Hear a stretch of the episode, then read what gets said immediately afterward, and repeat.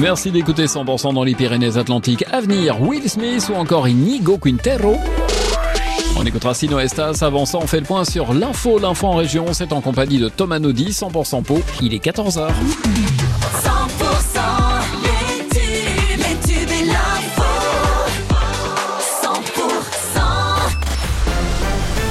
Les Français sont de plus en plus nombreux à se tourner vers des séjours à l'étranger. Mais pourquoi aller chercher ailleurs la culture et la beauté que l'on a parfois la chance d'avoir juste sous les yeux? Dans le sud-ouest, par exemple. En Haute-Garonne, notre jolie ville rose et sa célèbre place du Capitole sont immanquables. Les terres ariégeoises ont aussi leur lot de patrimoine avec la station thermale d'Axe-les-Thermes et ses 60 sources d'eau chaude ou avec Foix et son imposant château qui domine la vallée de l'Ariège. Également dans le Tarn avec le Sidobre, un plateau euh, magnifique. Et puis euh, toujours dans le Tarn, si on vous dit la plus grande construction en briques du monde, eh bien c'est la cathédrale Sainte-Cécile d'Albi, bien sûr. Le Tarn-et-Garonne compte aussi euh, des dizaines de jolis villages et notamment la petite cité médiévale de Saint-Antonin-Nobleval qui tiendrait son nom du premier évangélisateur du Rouergue nommé Antonin.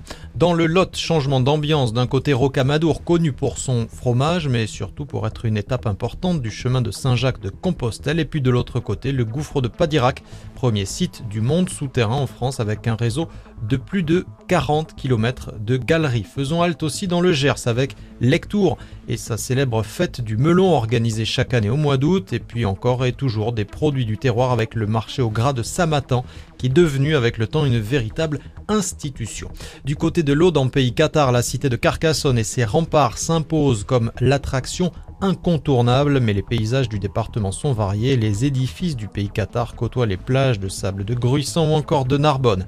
Dans les Hautes-Pyrénées, pic du Midi, il s'élève à 2876 mètres d'altitude, de quoi donner le vertige aux amateurs d'escapade en montagne. Notez que depuis quelques années, un belvédère est installé au-dessus du vide et toujours dans le 65. Comment ne pas parler de Lourdes et de son sanctuaire qui attire chaque année 6 millions de visiteurs. Hein, une bagatelle. Plus à l'ouest encore, on a les Pyrénées-Atlantiques avec euh, notamment l'impressionnant